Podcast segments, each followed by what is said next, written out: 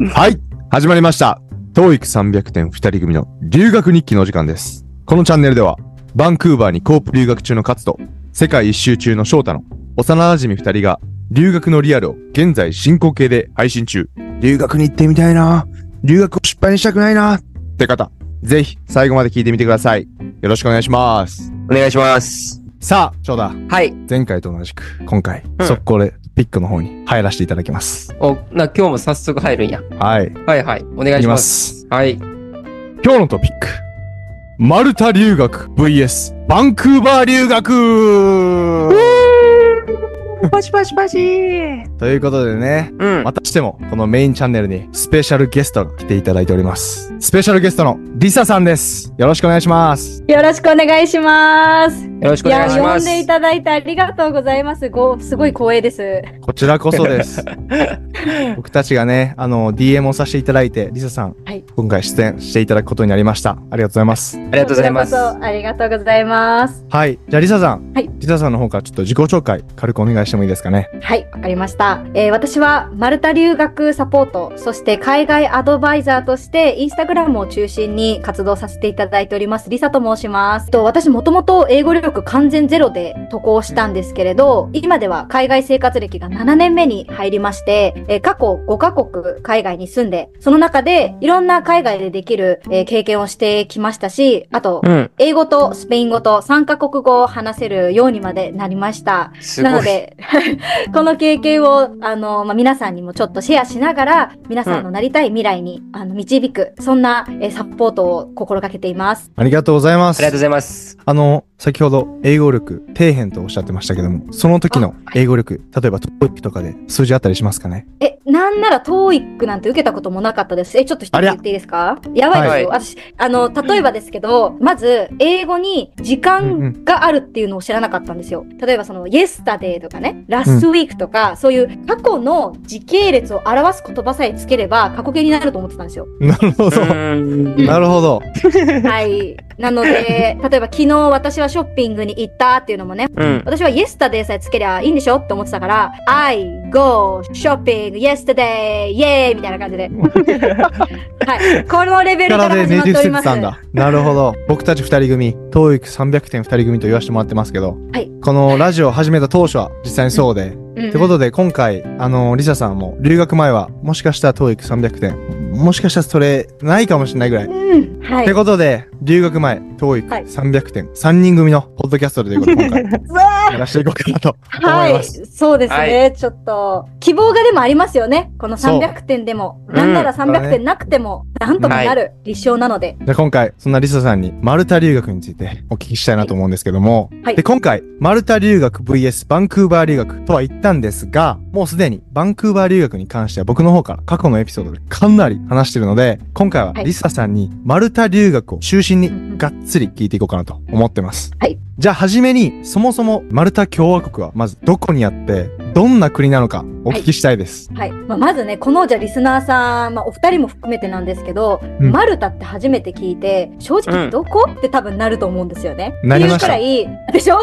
あの、結構、まだまだ知名度は低いんですが、うんこのマルタっていうのはヨーロッパに位置していて EU 国としてあの入っているので通貨がまずユーロになります。うーん。ちょっと高いですね。日そう本円だと。ですね。うんううんん。で、ロケーションとしてはイタリアの真下にあるちっちゃい島なんですよ。なのでヨーロッパの中でも南に位置している場所うんうん。なので、わりかし、あの、年中暖かい担当で、えっと、国土がめちゃめちゃちっちゃいです。めちゃくちゃ小さいえとってもちっちゃい島国なんですけれど、360度、あの、地中海に囲まれているので、もうロケーションとしてはバッチリ、海も綺麗だし、生活するのにも、まあ、不便ないというか、ーはいはい。そうですね。で、あと、まあマルタ共和国っていう独立国ではあるんですが、うんあの、一応ね、マルタ語っていうのが存在するんですよ。なので、一応第一言語はマルタ語になるんですけれど、まあ、もともとイギリスの領だったっていうところもあって、はいほとんどの方が英語が話せるっていう、すごく珍しい国ではあるんだよね。うんだからこ、そ、あの、今、英語留学をマルタでしようっていう、えーのがめちゃめちゃ流行ってきているよっていうところが、マルタ留学がね、最近ちょっと知られてくるような、えっ、と、理由になってるかなっていうふうに感じています。うん最近よく確かにマルタ留学耳にします。ます。で、実際に、あのー過去のエピソードでゲストとして招待させていただいた匠っていう、まあ、過去にネイティブキャンプの先生をされていた方なんですけども、彼もマルタ留学経験者でした。あ、そうだったんですね。ではい今回ですね、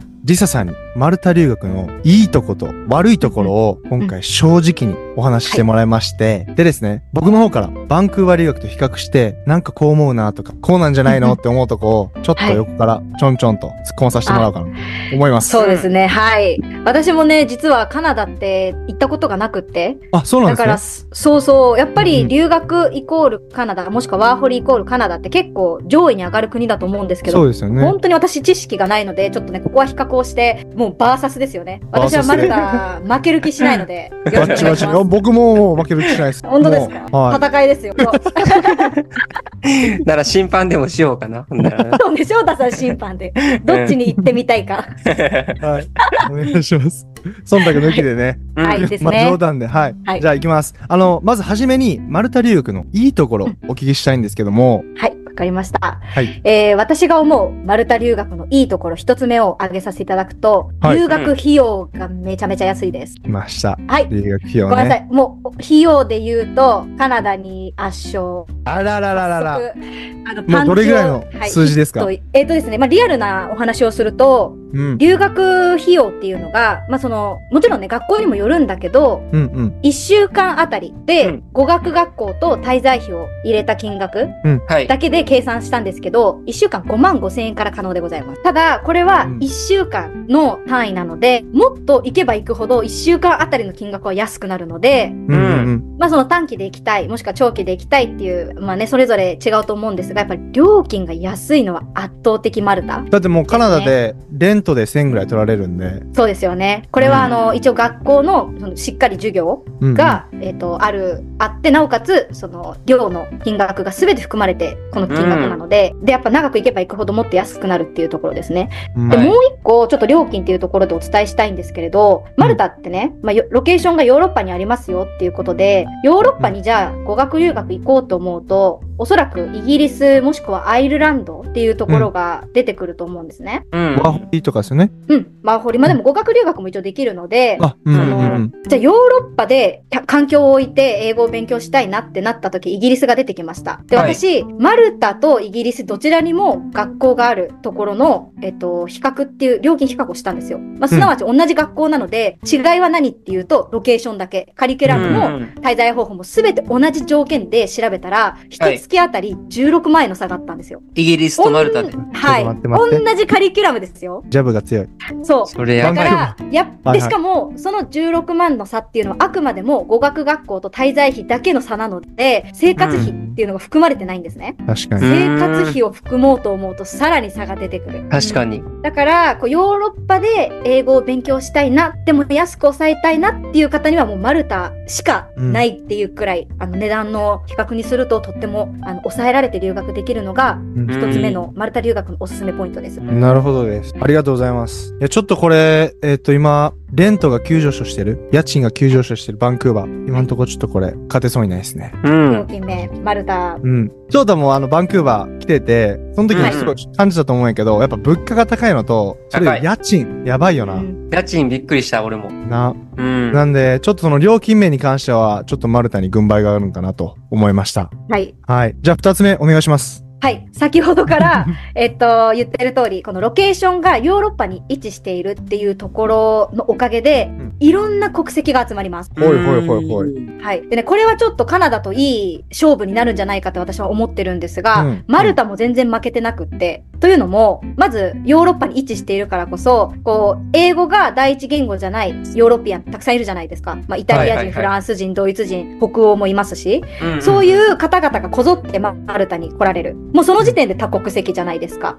でも、それ、れだけじゃなく、違う大陸、例えばアジアも、もちろん日本、韓国、台湾、中国って、いろんなとこから来られてますし、あとやっぱり料金が安いっていうのを理由で、中南米の方もかなり来られてるんですね。うんなるほど。うん。だからこう、本当にアジアから、ヨーロッパから、中南米から、はたまたアフリカ大陸、うんそこら辺からも集まってくるので、めちゃめちゃ多国籍。これは留学をする上でとってもいい環環境だなっていうふうに感じています。うん。なるほどです。確かに、あの、世界一周しょるとき、トルコ行ったときにマルタ留学してたって子に。へえ。そう。まあそれを、近いしな。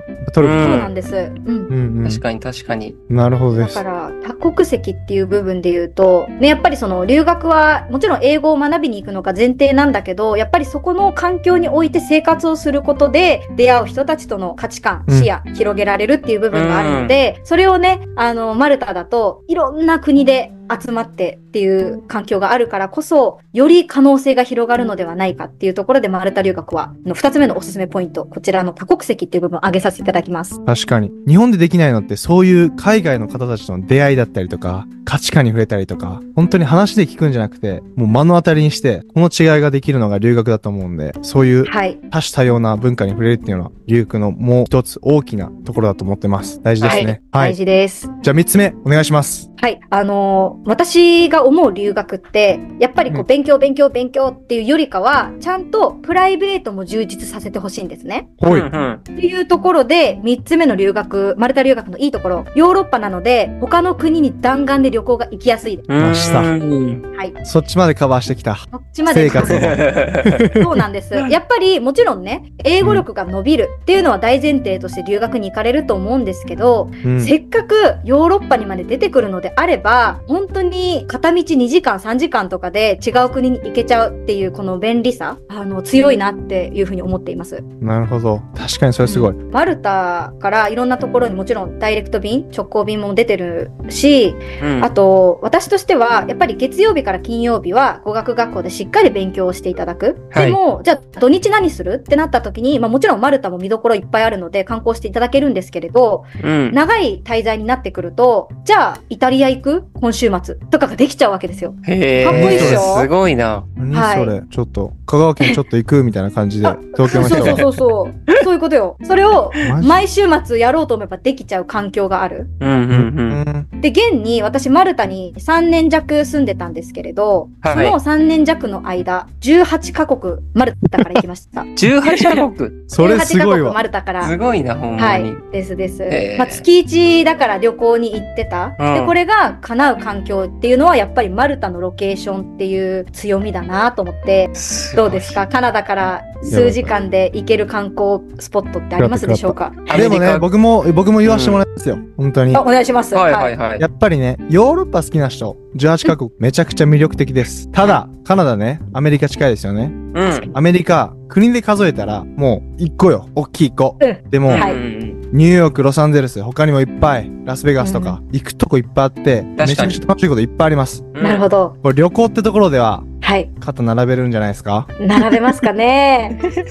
ま、でもあのね、アメリカ本当に広いですからね。うん数にすると1カ国ってなるかもしれないけど、その1カ国がでかいですよね。うん。確かに。そうだと思います。やっぱここ、カナダもでかいもんね。確かにね、カナダも。カナダも超でかい。うん。ただカナダめっちゃ訪れる場所があるかって、ちょっとそうじゃないかもしれないけど。そうなんですね。うんうん。うん。でもやっぱりそのヨーロッパの方のマルタ留学とバンクーバー留学だと本当にこうヨーロッパ好きな人はマルタ留学すごいおすすめで、うんで、アメリカが好きだったりとか映画見て育ったりとかする人はまたバンクーバーとかそれこそアメリカとかうん。がおすすめできるかもしれないですね。はい。ですね。はい。じゃあ次なんですけど、うん。マルタ留学の悪いところ。悪いところって言ったらちょっとあれなんで、気をつけるところ、お聞きしたいなと思います正まあ直に。やっぱり、いや、願いしますもちろんもちろん、やっぱはいり、いいとこばっかり伝えて、行ってがっかりっていうのは私は良くないと思ってるからこそ、今日はもうぶっちゃけたお話をしようと思ってるんですけ僕ど、はい。まず、はい、気をつけるべき一つ目、はいマルタ先ほどお伝えした通り、ロケーションとしては一番南にあるヨーロッパなので、めちゃめちゃ暖かいんですが、しっかり冬がありますし、寒くなるので、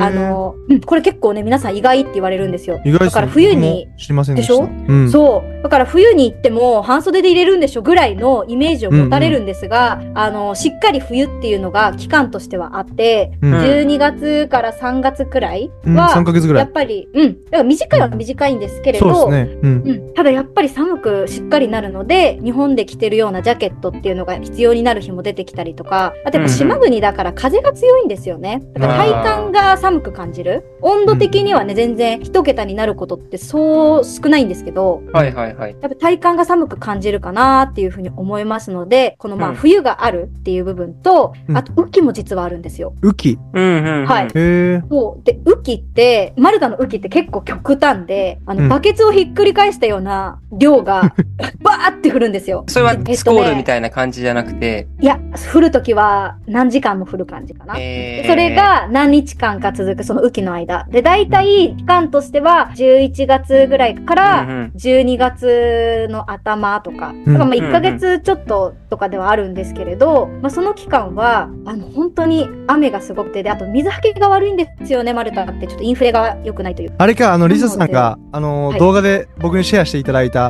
ああの、本当のそうなんですというか、なんだっけ、あれもう、もう本当になんかあの、ウォータースライダーみたいになってて、道、坂道が。そうなんですよ。あれの時が、うんあれが雨季のやつですよね、多分。あれが雨季です。そもそも年間300日晴れって言われてる国なんですよ。だから、基本は晴れてるんだけど、雨季のバケツひっくり返したようの時期に来てしまうと、水たまりがすごいとか、本当、うんウォータースライダー並みの、うんうん。あのあ量になってしまう。うん。なので、うんこのね、動画っていうのは、私のインスタグラムのプロフィールのところに行くとリンクがあるんですけど、そこから追加していただくと LINE に行けるんですね。うんで、はい LINE を追加していただくと、あの、プレゼント動画っていうのが4つもらえるんですけど、その1つに実際のそのえげつない映像をまあ載せてるので、うん気になる方はそちらの方からあの見ていただくようなこともできるかなと思うので、ぜひプレゼント動画をあの受け取っていただければと思います。じゃあ僕たたちに、あれだったんですね。僕たちにプレゼントをお裾分けしてくれてたんですね。そうなんですよ。ちょっと凄まじい映像でしたけど。うん、太っ腹でした。まあでも、これはぜひ、やっぱ行く前に知っておいてほしい、気をつけてほしいことなので、気になる方は、あの、動画を受け取っていただければなと、そしてそこから見ていただくと、あ、これが勝さんが言ってたやばいやつねって多分なると思うのでう、ん。はい。ありがとうございます。ありがとうございます。じゃあまずは、天候天候ですね。まあ、あと寒さと雨季。うんうん。ここは気をつけるべき部分として頭に入れていただきたいなって思います。了解です。あの、ちょっとあの、悪いとこを比べるようなんですけども、バンクーバはい。ー、はい。マルタと逆でですね、え？もう200日近い日がですね、はい雨または曇りですので、勝ったーあれですよね。別名レインクーバーでしたっけ？レインクーバーって言われてます。たただねちょっと待って勝ちましたはいはい。一個はい勝してください。一個勝たしてください。はいバンクーバー、雪降ります。でね、夏もしっかりやって、雪もしっかり降る。これ、両方で遊べるんですよ。夏ビーチ行って、雪はスノーボード、スキーできるよっていうのが、このバンクーバーの良さの一つかなと思います。なるほど。そっかそれもすごいいいね。雪はね、降らないですからね、マルタ。うんうん。でも、あの、ヨーロッパに出ると、それこそ、どこだろう、北欧に行ったりとかできるから、多分雪は違う国に求めに行ってるんですよ、みんな。なるほど、なるほど。そう、近いですもんね。そう。ででもね、カナダは国内でそれができちゃうよっていう話できですよね。ます。はい。なんで、はいまあ、ここで軽いジャブを打たせてもらいたいなと。これはちょっとあれですね、どっこいどっこいで。うん、どっこどっこいに。はい。はいじゃあ Bye. 二つ目の気をつけるところお願いします。はい、えー、やっぱりマルタの魅力って何って言うと海になってくるんですよね。あとやっぱ年間300日が晴れでっていうで夏も長いと。もし冬に来てしまうと泳げない。だから冬にすることがちょっと少なくなってしまうかなっていうところは、まあ、マルタ留学をするにあたって気をつけるべき部分、はいはいはい、時期を選んでいきましょうねっていう部分ですね。うんはい、やっぱり冬がそれなりに先ほどもお伝えした通りあるので泳げるって思ってきたら、実は泳げなかったっていうのがちょっとね、期待してた方にとってはがっかりポイントになってしまうかなと思うので、しっかり泳ぎたいっていうことであれば、だいたい5月から11月までは泳げるので、でもすごくないですか、?11 月まで泳げるんいや、ですよ。すごいですね、それ考は。えられない。う。うんん、だからまあ夏の期間が長い、あったかい期間が長いっていう部分は、もちろんメリットにはなるんですが、ね、いいとこと悪いとこは紙一重っていうように、こう冬に来てしまうと泳げないっていう部分はちょっと頭に入れていてほしいかなと思います。うん。なるほどです。今聞いててちょっと思ったのが、なんか気候、ちょっと沖縄と似てないですか？そうでもない？あーって言われたらそうなのかも。確かに沖沖縄をイメージして台風の。時期あったりとか。うーん、なるほど、なるほど。海が近くにあって。で、はい泳げて、ただちょっと泳げない時期もちょっとあるっていう。うんうん。うんうんなるほどです。うん。うん。はいちなみに、の間ってどんなことで過ごすんですか？もう大概、やっぱり留学生とかってなってくると、うん友達の間でこうパーティーをしたりだとか、なるほど、なるほど。多いと思うんですよね、留学生って。まあ、ホームパーティーだったりとか、あとマルタって実はクラブがすごく盛んなんですね。ナイトクラブ。ナイトライフ。へもう夏なんて人が歩けないぐらい集まるし、冬の言ったら閑散期にしても、やっぱほら室内でね、歌って踊れるアクティビティなわけじゃないですか。室内でできること。だからこう、例えばパーティー好きだよとか、ナイトクラブがね、好きっていう方は、あの、まあ、そこは冬でもできるので、うん。おすすめポイントになりますし、あとはやっぱりヨーロッパを周遊する？うんこれはね、めちゃめちゃおすすめです。やっぱクリスマスマーケットとかがヨーロッパは本場なので、ドイツとかすごそう。あそう、だからマルタからちょっと週末だけドイツに行ってクリスマスマーケットを見て回るとかも本当にできることなので、うんまあ、マルタでできないことはマルタ街でするっていうことも一つのご提案ですね。やれることー楽しそう。ななるほど。じゃあ、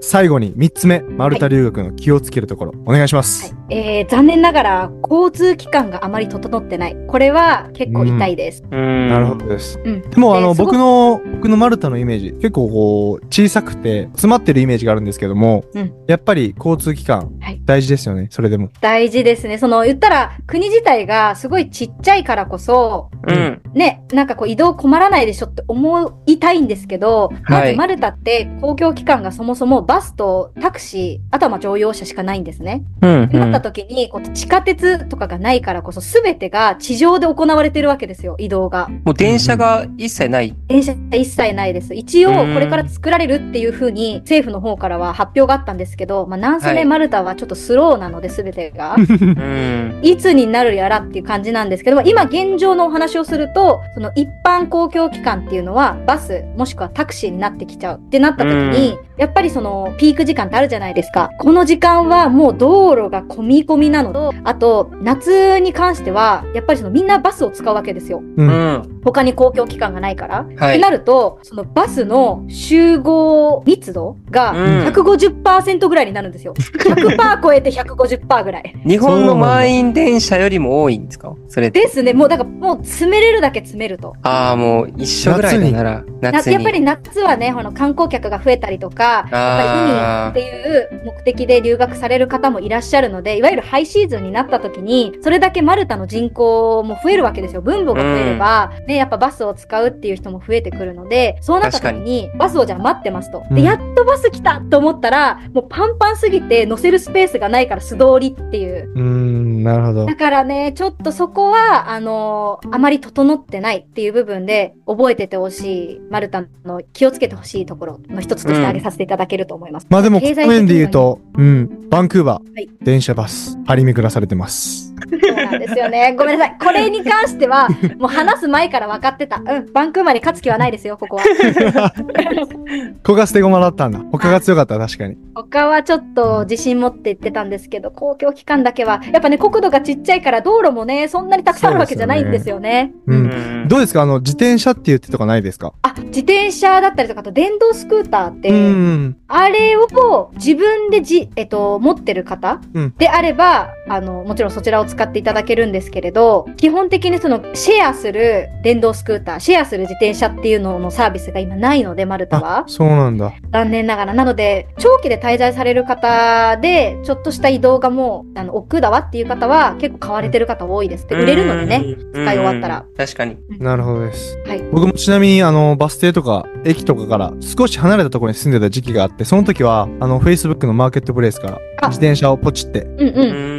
100ドルぐらいのやつで、あの、うんうんそれで学校通ったりしてました。うん。だからやっぱそこはね、その自分がどれぐらいいるのかっていうのと、うんね、やっぱ売れるっていうのがちゃんとあるので、ですねまあ、そこはうまいことを使っていただくうんうん。のはいいかなと思います。はい。うん。確かにいい案ですね。うん、だと思います。じゃあ、最後の質問です。留学といっても、ほんと3ヶ月とか6ヶ月とか、そういった短期留学から、ほんと1年以上になる僕が今やってるみたいな長期留学。うんそれ以外にも様々な留学があると思うんですが、今までこうお話、プロザーのコンズをお話していただいた中で、リサさんの考えるマルタ留学の一押しのプラン、教えていただきたいです。ははい。えっと、まず大前提として、やっぱり、なりたい未来って10人いれば10通りあると思ってるんですね。はい。だからこそ、私はその、なりたい自分をしっかりヒアリングをした上で、じゃあそこに向かっていくために何が必要か、まあ言ったら語学力がどの程度必要なのかっていうところを結構逆算してプランニングっていうのを立てています。なのでこう一概にじゃあこれっていうのを考えようと思った時、ちょっと正直難しいなって思ったんですが、うん。一つ言えるのは、えっと、ヨーロッパの EU に入っているからこそ、マルタって実は日本パスポートを持ってる方であれば、90日間はビザなしで滞在できます。まあ、いわゆる観光ビザってことですうよね。ーん。そうですよね。はいはい。なので、3ヶ月は絶対に行ってほしいっうんうん。ていうふうに正直思ってなるほど。はい。で、この3ヶ月の、いわゆる短期留学であれば、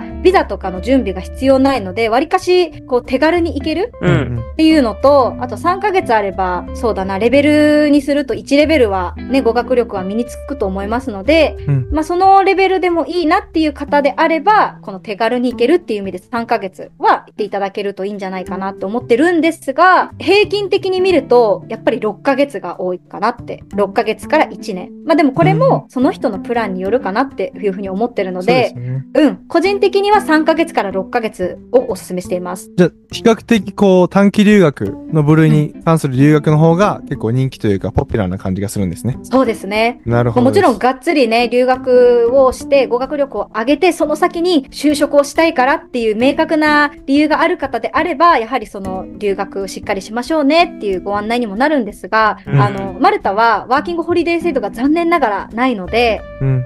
例えばワーホリに今後行きたいですっていう方であれば、やっぱり3ヶ月から6ヶ月はマルタである程度留学をして語学を伸ばして、じゃあカナダに行きませんかっていうご提案ができるので、うんうんうん。まあ、そういうこう併用じゃないですけれど、ステップアップのプレ留学として使われる方も多いです。うん。なるほどです。確かにそれもありですね。初めマルタ見て、次バンクーバー行って、んありだと思います。はい。まあ、そうするとね、今日のこの戦いは平和な形で終われますね。